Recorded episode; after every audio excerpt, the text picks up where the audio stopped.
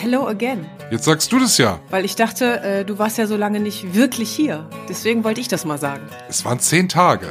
Ich weiß ja nicht, ob du den ähm, vergangenen Podcast gehört hast. Du hattest mich ja gebeten, da was rauszuschneiden, was ich natürlich nicht gemacht habe. Ne? Als mein Vater kam, glaube ich. genau. Es dürfen gerne viele Leute da sein, aber die sollen mir nicht so nah auf die Pelle rücken, sondern es muss genug Platz da sein, dass, dass jeder so seinen Freiraum dann auch genießen kann. Wenn du auf dein Leben jetzt schaust, äh, jetzt bist du glücklich. Ja. Wie machst du das? Ich mache nichts mehr, was mir keinen Spaß macht. Dem stimme ich absolut zu und habe dem auch nichts mehr hinzuzufügen.